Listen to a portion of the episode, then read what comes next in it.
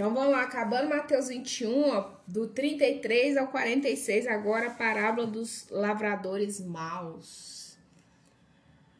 É, Jesus falava em parábola, ele vai fazer uma curva aqui com a gente. Vamos ver quem tá atento, hein? Atentar em outra parábola, parábola. Havia um homem, dono de casa, que plantou uma vinha, cercou-a de uma sebe, construiu nela um largar, edificou-lhe um uma torre e arredondou-as a uns arrendou-as a uns lavradores. Depois se ausentou do país. É, então esse cara ele não construiu só a vinha, né? Ele construiu toda uma estrutura ali ao redor da vinha, tá bom? E ele falou assim: olha, eu vou passar um tempo fora, vou arrendar essa minha terra é, aos, aos lavradores. Aí no versículo 34. Ao tempo da colheita, enviou seus servos aos lavradores para receber os frutos que lhe, to, é, que lhe tocavam. Então, assim, ele arrendou e parte daque, daquela colheita ali fazia, é, fazia parte do negócio, né? Ele falou com né, os trabalhadores: ó, vocês vão lá, seus servos, pra gente, vocês pegarem a parte que me cabe desse tratado. E os lavradores, agarrando os servos, espancaram a um mataram a outro e a outro apedrejaram. Então, assim, foi cruel com os três, né? Servos. Enviou ainda outros servos em maior número e trataram-nos da mesma sorte. E por último, enviou-lhes o próprio filho, dizendo: A meu filho respeitarão. ai, ai, ai. Assunta só, gente, como diz o mineiro, assunta só. Versículo 38. Mas os lavradores, vendo o filho, disseram entre si: Este é o herdeiro. Ora, vamos ma mantê-lo, matemo-lo e apoderemos da sua herança. E agarrando-o, lançaram-no fora da vinha e o mataram. Quando, pois, vier o senhor da vinha, que fará aqueles lavradores? Jesus manda a pergunta. Vou parar aqui no 40 só para a gente falar acerca disso aqui. Então você imagina a situação. Deus é esse dono da vinha. Ele construiu tudo. Ele fez todo, né? Quando ele, se fala aqui sobre a vinha, o início da parábola, você vê que o, o lavrador, o dono ali da vinha, ele construiu toda uma estrutura. Toda uma estrutura. E aí ele falou assim: olha, eu vou passar uma temporada fora, eu vou arrendar essa terra que, que é arrendamento? Você imagina o mordomo, né? O mordomo é isso, aquilo ali não é dele, ele tá ali, tipo o mordomo lá do Batman, sabe? Ele tinha acesso a tudo, a tecnologia, aos carros do Batman, ao quarto, tudo, tudo, a comida, mas é nada era dele, era do Batman. Só para você fazer uma alusão mais fácil, viu, Samaritano? Tô te chamando de burra, não, mas nem todo mundo que ouve tem a mesma concepção ou é velho na fé, né? E aí, gente, ele falou assim: ó, vou passar um tempo fora. E ele chegou pro céu e falou assim: agora vocês vão lá e traz parte do que foi da produção da minha terra. Então, olha só, esse dono Davi, ele não queria terra ele não queria que pegasse a torre, tudo que foi construído ali e trouxesse. Ele queria parte da produção, né? Ele queria os frutos. Olha os frutos aparecendo de novo. Aí esses lavradores olhou aqueles três primeiros servos e, né, arrasou com os caras. Matou, apedrejou, fez os carcel. Isso aqui, gente, são os profetas. Isso aqui são os profetas. Aí esse dono da falou assim: não, agora vou mandar mais ainda. Vou mandar mais servo ainda, que né, eles vão ficar com um pouco de medo. Não, não resolveu nada. Fizeram mesmo. Pedrejaram, mataram, esquartejaram, só, só pauleiro. Aí o dono da falou assim: não. O que, que eu vou fazer agora? Eu vou mandar o meu filho. Porque quando eles verem o meu, meu filho, eles vão ter respeito. Eu falou assim: o que, que é isso?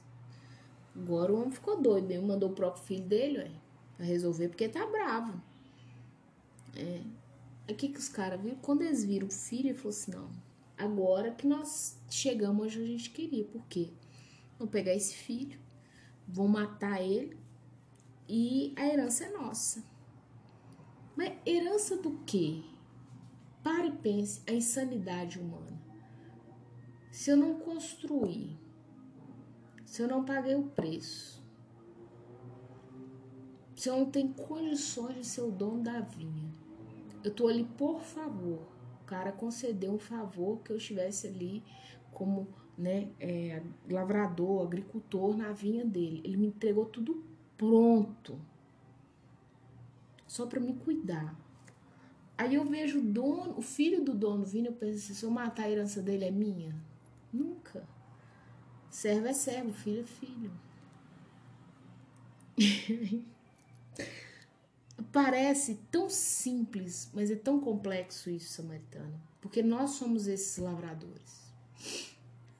Toda vez que você nega Cristo na sua vida, você está agindo igualzinho esses lavradores. Exatamente igual, sem tirar nem pôr. E quando você lê é simples, é nossa, super simples entender essa parábola. Mas é difícil viver, né? Então, não é simples assim. Você acha que você entendeu. Porque você só entende algo quando você vive aquilo. Um exemplo, o ar, você entende que ele existe? Você entende que você não consegue enxergá-lo? Hum. Aí você vai dizer, claro que sim, óbvio.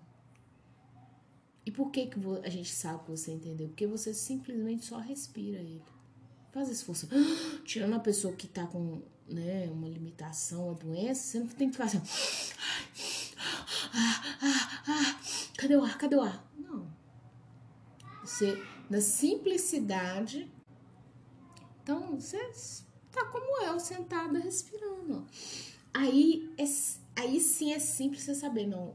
Todo mundo entendeu o que é ar, tá bom?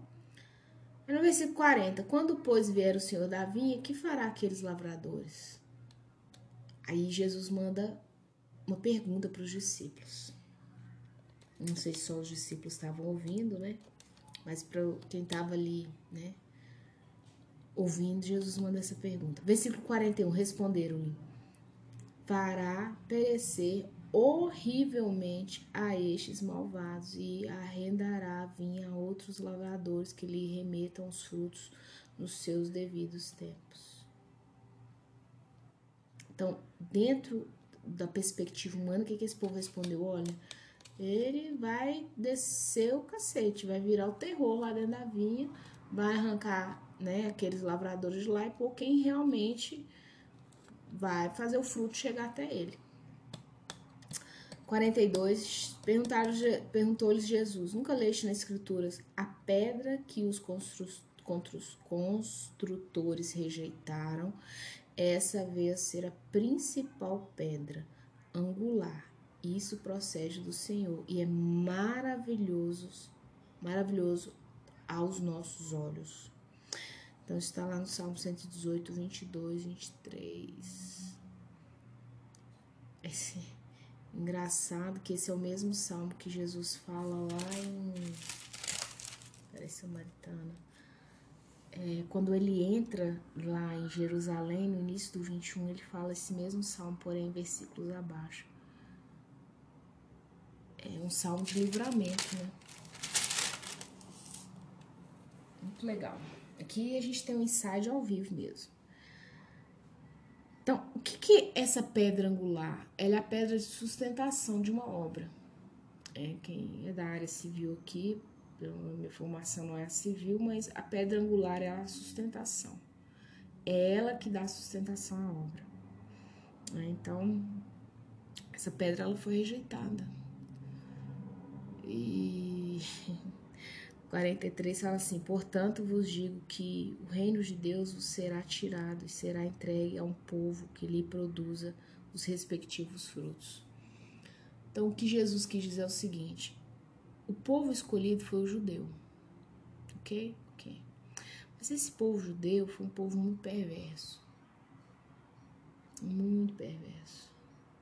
E em vez deles levarem esse evangelho de graça eles puseram peso dentro da própria cultura judaica, religiosidade. E os gentios, né, esse povo que não era judeu, eles tinham asno, nojo mesmo, sabe? Eles olhavam assim, eca, sabe? Eca, assim, uh, vem aquele povinho. Às vezes, quando tem gente que passa perto de uma, uma região mais pobre, uma favela, né? Ah, lá vem aquele povo. Tinha uma moça que eu trabalhei com, era uma senhora, era até professora da Universidade Federal de Juiz de Fora, aposentada. Foi um dos piores lugares que eu trabalhei na minha vida. Mas muito bom ao mesmo tempo, que eu aprendi muito, no sentido, assim, do que não ser, principalmente. Essa mulher, ela tinha horror a gente, tipo, faxineira, porteiro. Ela cumprimentava, ela tinha educação, mas era o olhar dela, um olhar, tipo assim, ô povinho. e o dia que essa mulher descobriu que eu era cristã, gente, essa mulher me pôs na ala do povinho. Nossa, foi tenso. Então Jesus falou assim: olha, tudo era para o judeu. Esses caras rejeitaram fizeram uma bagunça. Então a partir de agora, a gente vai pegar, vai ser tirado isso deles vai ser dado a outros. Simples assim. Tem complexidade nenhuma. Então agora esse evangelho não é mais essa religião. Religião significa religar-se com Deus. Isso não é mais para vocês, povo eleito, povo escolhido. Agora nós vamos pulverizar isso, bem pulverizado. Versículo 4, e né, o fruto, nunca se esqueça, Deus atrás de fruto que é gente. Versículo 44: Todo o que cair sobre essa pedra ficará em pedaços, e aquele sobre quem ela cair ficará reduzido a pó. Então, quem tropeçar nessa pedra vai ficar em pedaços, e aquele que a pedra cair em cima vai virar um pó. Não brinca com as coisas de Deus. É, eu costumo falar uma frase que eu ouvi, não sei a autoria dela, é assim. Você pode brincar do que você quiser, Samaritano, mas tem duas pessoas que nunca vão brincar. Satanás nunca vai brincar de ser Satanás. Nunca, nunca, nunca, nunca. E Deus nunca vai brincar de ser Deus. Acho que a gente vive numa cultura hoje também, no fim dos tempos, né? Jesus mesmo fala que o amor se esfriará, então o povo tá gelado. O povo brinca muito. Não é? Não tô falando aqui de judeu, não. Tô falando desse evangelho que chegou para nós. Pô. Cagando e andando. 45. Os principais sacerdotes e os fariseus, ouvindo essas parábolas, entenderam que era a respeito deles que Jesus falava. E com quanto buscassem prendê-lo, temeram as multidões, porque essas o consideravam como profeta. Até hoje o judeu, porque você tem o judeu messiânico, né? Que acredita em Cristo. o judeu ortodoxo, você tem o judeu raiz, aí você vai tendo as variações aí que não nos diz respeito aqui. Que que né, Jesus falou essa parábola provavelmente dentro do templo. E quando Jesus, quando eles ouviram isso, eles ficaram muito putos. Muito, muito. Você imagina uma situação que te deixa assim, bem nervosa, bem alterada. E esses caras ficaram assim, só que eles não puderam fazer nada porque é, o povo tinha adoração com Jesus, né? Então tudo que eles tentassem fazer, tentassem fazer, ia sair o tiro contra pela culatra, né? Então também não era o tempo de Jesus. É isso. Nós somos esse povo aqui, ó. Sabe, esses lavradores? Hoje nós somos esses lavradores eu e você podemos dar fruto 30, 60, 100 por um. Inclusive, chego a dizer, podemos dar fruto mil por um. Mil por um. Quando você pega a semente de uma laranja e planta, você sabe quantos frutos vão sair dali? Na vida útil daquela laranjeira? Ninguém sabe. Então, eu creio que nós podemos dar mil por um.